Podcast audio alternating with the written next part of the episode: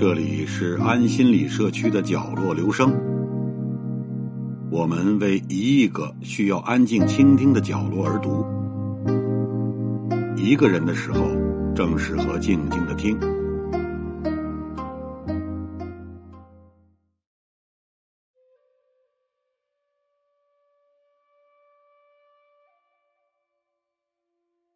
生活当然不仅是说话，生活也包括沉默。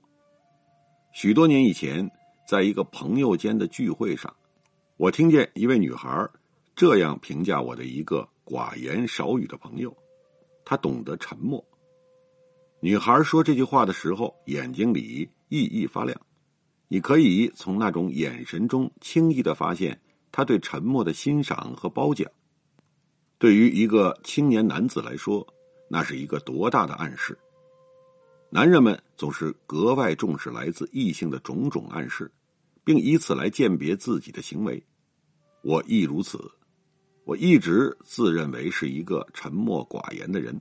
从那次聚会开始，我似乎不再为自己的性格自卑。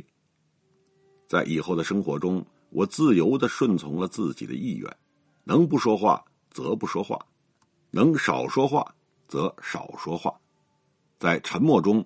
我一次次的观察别人，发现了很多饶舌的人、词不达意的人、热情过度的人，发现了许多语言泛滥、热衷于舌头运动的人。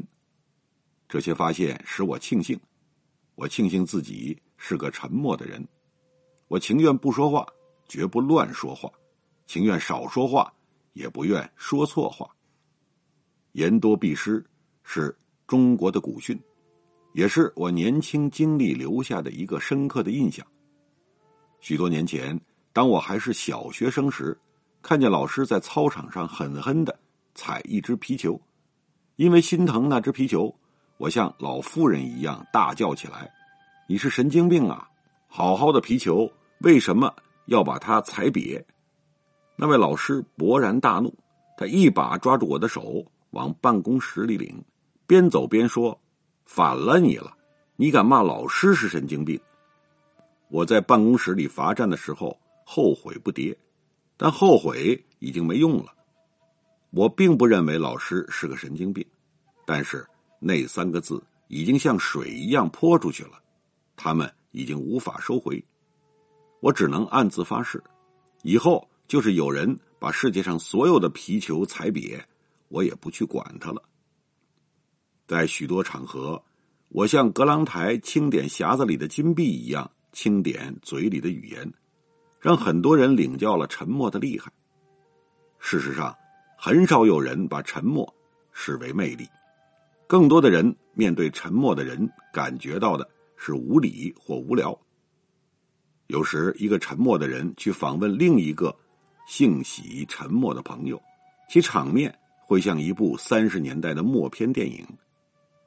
坦率的说，我本人就经常与性格相仿的朋友在家里上演这种默片。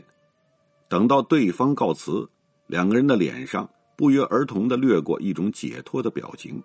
一个下午或者晚上，互相都觉得是在浪费时间。但是，时间和生活会改变一个人。这些年来，我不由自主的体验着自身的变化。这种变化也许始于家庭生活的开始，也许始于几个多嘴多舌的朋友的影响。反正我现在开始大量的说话了。大量说话起初是出于需要，妻子需要与我讨论家事、国事和其他有用无用的许多事；女儿需要我给她讲许多胡编乱造的神话故事，需要我给她解释街上广告和店牌的含义。几个谈风锐利、海阔天空的朋友说话时，也需要我配合。我总不能无动于衷，光是在一边张着嘴嘿嘿的傻笑，光是点头称是。我总得发表一点自己的见解。渐渐的，需要变成了习惯。不管是谁与我交谈，我总是争取比对方多说一些话。奇怪的是，我在不停的说话中，竟然获得了某种快乐。这快乐从前是与我无缘的，这快乐的感觉有点朦胧，有点像拧开水龙头后水喷涌而出的快乐，也有点像铁树开花、聋哑人歌唱的快乐。话说多了，有时会闹出笑话。有个朋友话多，有一次他问别人：“明天礼拜几？”别人告诉他：“明天礼拜天。”那朋友又问：“礼拜天是星期几？”在场的人一时都茫然无措。这是一个真实的笑话，但不知为什么，我一直认为那位朋友很可爱。话多至此，便是说话的人和大家的快乐了。即使是一个最沉默的人，也会被这种快乐所感染，发出一声含蓄的笑声。学会说话，从某种意义上说，就是学会生活。我记得几年前，一位远方的客人来访，我怀着惴惴不安的心情与他交谈。客人临别时对我说：“你很健谈。”我先是惊讶，然后便是一种喜悦了。这种喜悦，酷似一只雏鸟刚刚学会飞翔的喜悦。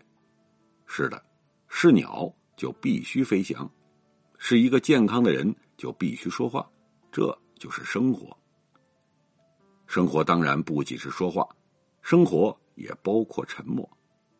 有时我怀着怅然之情回顾我的沉默的少年和青年时代，我会思考许多人之所以沉默的原因。我想。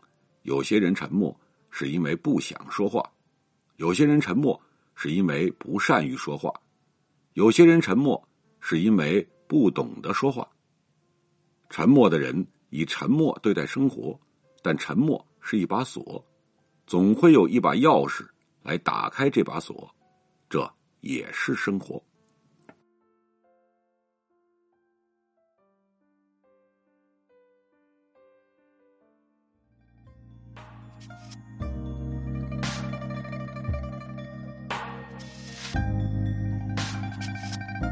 以上为您朗读的是选自作家苏童所著《活着不着急》一书。